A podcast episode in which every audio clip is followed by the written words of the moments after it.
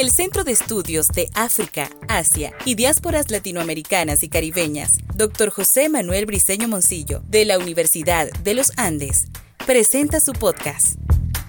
Humania del Sur. Unos minutos con el acontecer de los pueblos de África y Asia.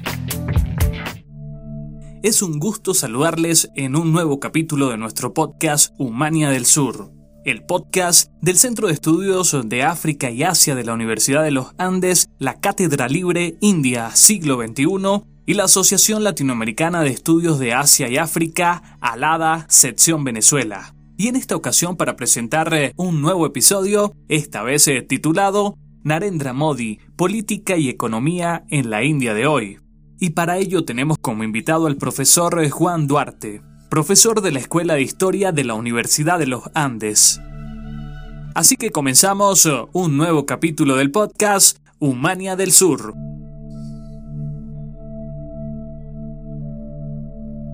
El actual primer ministro de la India representa un estilo de gobierno, un pensamiento político, una esperanza para millones de ciudadanos de la India, que lo han electo dos veces para conducir la mayor democracia del mundo. También ha sido naturalmente objeto de críticas inevitables ante sus errores, como en toda democracia.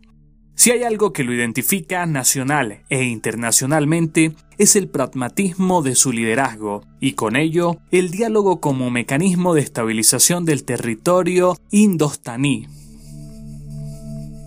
Nuestro invitado es Juan Duarte, profesor de la Escuela de Historia de la Facultad de Humanidades y Educación, magíster en Ciencias Políticas de la Universidad de los Andes. El profesor Duarte además es coautor del libro Narendra Modi y la India de hoy, publicado en el año 2015.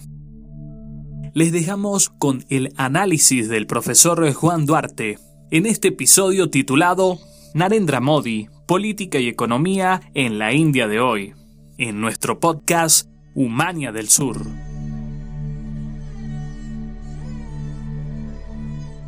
La imagen que en Occidente solemos tener de la India es de pobreza, atraso y miseria. Pero más allá de los estereotipos, la India es una verdadera potencia global, el campeón del balance de poder, vanguardia de la denominada Cuarta Revolución Industrial. El papel de la India como potencia emergente en el complicado contexto actual de la comunidad internacional, suele ser presentado a través de su carismático y polémico líder Narendra Modi, artífice de un sostenido crecimiento económico que coloca a esta nación entre las que toman decisiones claves en el mundo de hoy. A pesar de sus problemas que alimentan los estereotipos occidentales, la India es una vibrante democracia, orgullosa del principio de no alineación, convirtiéndola en pieza fundamental en la búsqueda de soluciones a un mundo cada vez más violento y militarista. Este postcat constituye un esfuerzo para analizar brevemente la presencia de Narendra Modi como líder en este momento crucial para la historia contemporánea de la India, indagando sus rasgos biográficos más sustanciales y las condiciones económicas y políticas que definen esta potencia global, realidad tan compleja como su geografía a la cual haré una breve referencia para ubicarnos en su contexto. La India es un país de más de 3 millones de kilómetros, ubicada en Asia Meridional. La India es un subcontinente que se abre a sus 7.000 kilómetros de costa en el Océano Índico, con el mar Arábico al oeste y el Golfo de Bengala al este, donde se encuentran las islas Adamán y Nicobar, bordeada al norte por los Himalayas, donde nacen sus tres grandes ríos, el Indo, el Ganges y el Brahmaputra. En su seno se produce en junio a septiembre el monzón, fenómeno climático característico de esta región del mundo. Con más de 1.350 millones de habitantes, es actualmente el país más poblado y de mayor densidad del planeta, con una población mayoritariamente rural, concentrada en gran parte en torno a sus megapolis, Bombay, Calcuta, Bangalore, Madras y el eje Delhi-Nueva Delhi, con unos 30 millones de habitantes. Población agrupada en 22 grupos de lenguas oficiales según la Constitución, siendo el hindi con 40% el mayoritario. Desde el punto de vista religioso, 8 de cada 10 ciudadanos son hinduistas, representando el 76,8%, coexistiendo con 15,4% de musulmanes, 2,5% de cristianos, 2 de sikh, 1% de budistas y 0,5% de jaimistas, integrados todos desde 1947 con independencia en un estado secular y multicultural.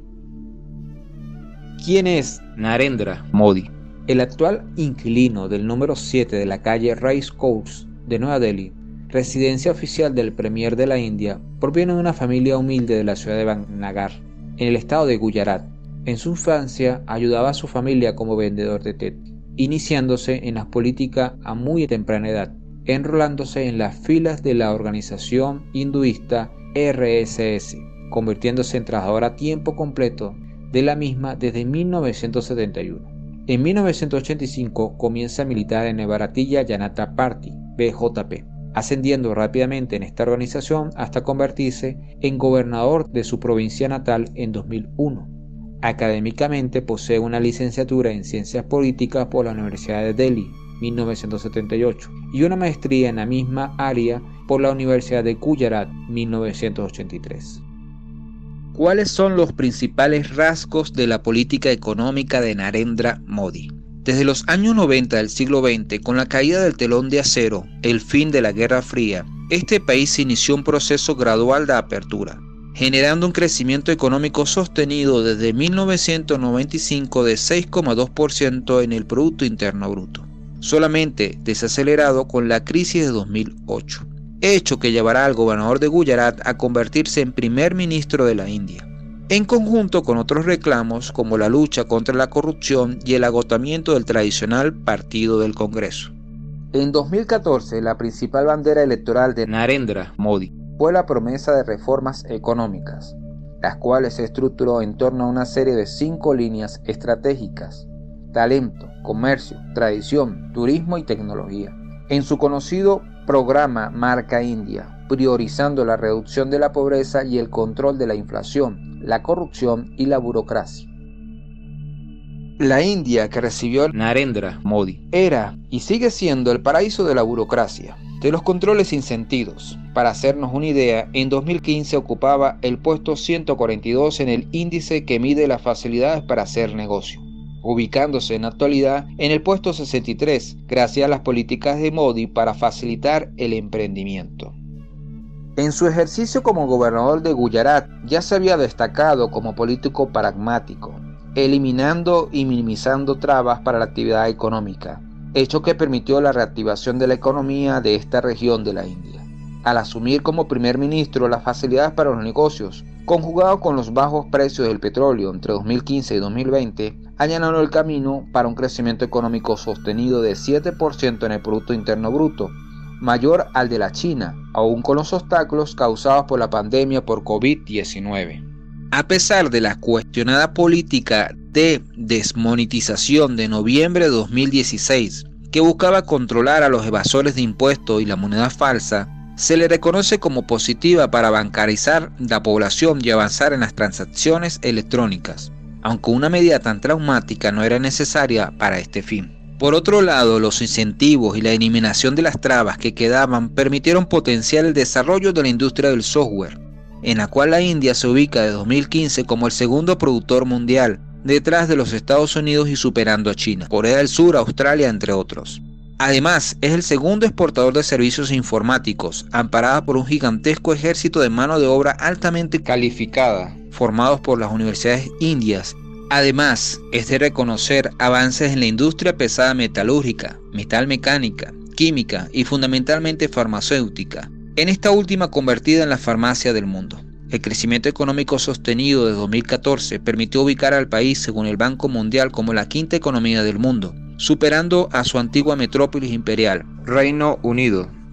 pero esta cara virtuosa de la economía de la India, que según estimaciones se convertirá para 2028 en la tercera economía mundial, enmascara otra cara, con un índice de desarrollo humano de 0,645 según el PNUD, que la convierten en el país más desigual del mundo, con un 26% de analfabetas que representan 363 millones de personas, con un 21% de población en pobreza constituyendo 222 millones de personas, donde el 5% más rico concentra el 42,5% de la riqueza del país, indicadores heredados de los gobiernos del Partido del Congreso y sobre los cuales Modi hace importantes esfuerzos para superarlos. En este particular, uno de los graves problemas del gobierno de Modi es el desempleo. Este país posee la segunda fuerza laboral del planeta, estimándose unos 73 millones de jóvenes desempleados, y este problema se hace más acucioso en las mujeres. En 2021, por ejemplo, este se contrajo hasta el 19%. Panorama alarmante, debido, entre otras razones, a que gran parte de las inversiones que promueven el rápido y alto crecimiento del Producto Interno Bruto está relacionado a tecnologías de la información, que suman poco en términos de nuevos activos de capital y crean escasos puestos de trabajo.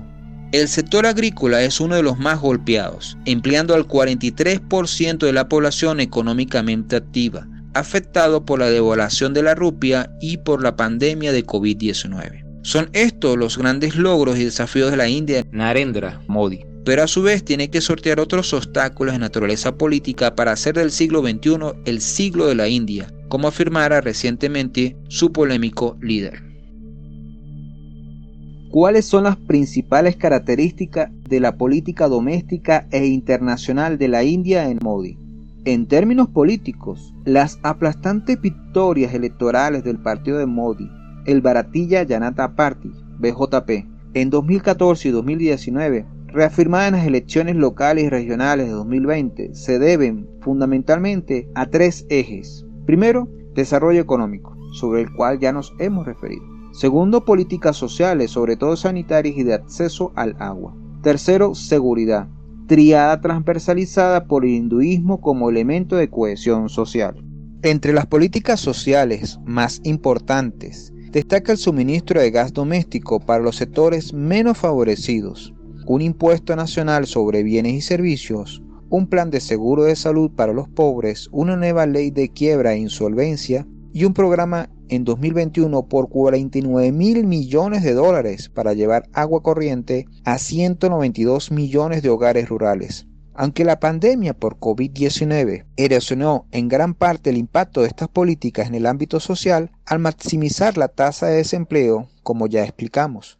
ubicada en diciembre de 2022 en 8,3%, según datos publicados por el Instituto de Investigación Económica Centro para el Monitoreo de la Economía India. Para enfrentar esta coyuntura, el Premier indio lanzó a finales de 2022 una campaña en la que prometió dar empleo a un millón de personas en el sector público. De igual forma, hace un gran esfuerzo de promoción del crecimiento para mejorar este indicador, lo cual solo será posible estructuralmente en la medida en que la India siga manteniendo los niveles de crecimiento actuales. Es importante destacar que el Premier indio es quizás el primer ministro más popular desde Indira Gandhi con un fuerte y carismático liderazgo logró romper la hegemonía del Partido del Congreso, considerado como corrupto por gran parte de la sociedad de la India. La seguridad, como tercer elemento integrador de la política de la India de hoy, no solamente hace referencia a la seguridad personal y la lucha contra el terrorismo, también se ha presentado a Modi como el vigilante que protege al país en tierra, aire y espacio exterior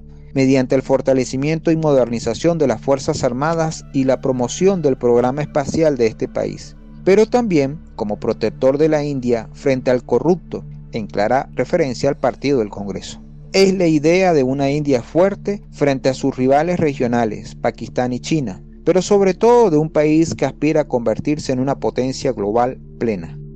La seguridad de la India se fundamenta en la política exterior de no usar primero la bomba nuclear, evitar las alianzas estrechas y una audaz diplomacia que le permite, por ejemplo, tener buenas relaciones económicas con China a pesar de los dos recientes conflictos fronterizos, mantener a Rusia como primer proveedor de armas a la vez que recibe asistencia militar de Estados Unidos, entre otros elementos que demuestran la capacidad de Modi de seguir posicionando a la India como factor de equilibrio en el necesario balance global de poderes, garantizando la seguridad de este subcontinente. Para concluir, aspiramos que las tradiciones milenarias de India, vibrante potencia y singular democracia pueda concretar los gigantescos desafíos en la superación de la desigualdad en reconocimiento de las diferencias, consolidando la unidad de la India en su diversidad siendo este el principal desafío de la administración de Narendra Modi, que de no controlarlo pondría en riesgo no solamente su propio gobierno, sino las posibilidades de la India de consolidarse como una potencia internacional y de esta forma fortalecer el papel de este país como contrapeso en el escenario mundial. el Centro de Estudios de África, Asia y Diásporas Latinoamericanas y Caribeñas, Dr. José Manuel Briceño Moncillo, presentó Humania del Sur, unos minutos con el acontecer de los pueblos de África y Asia.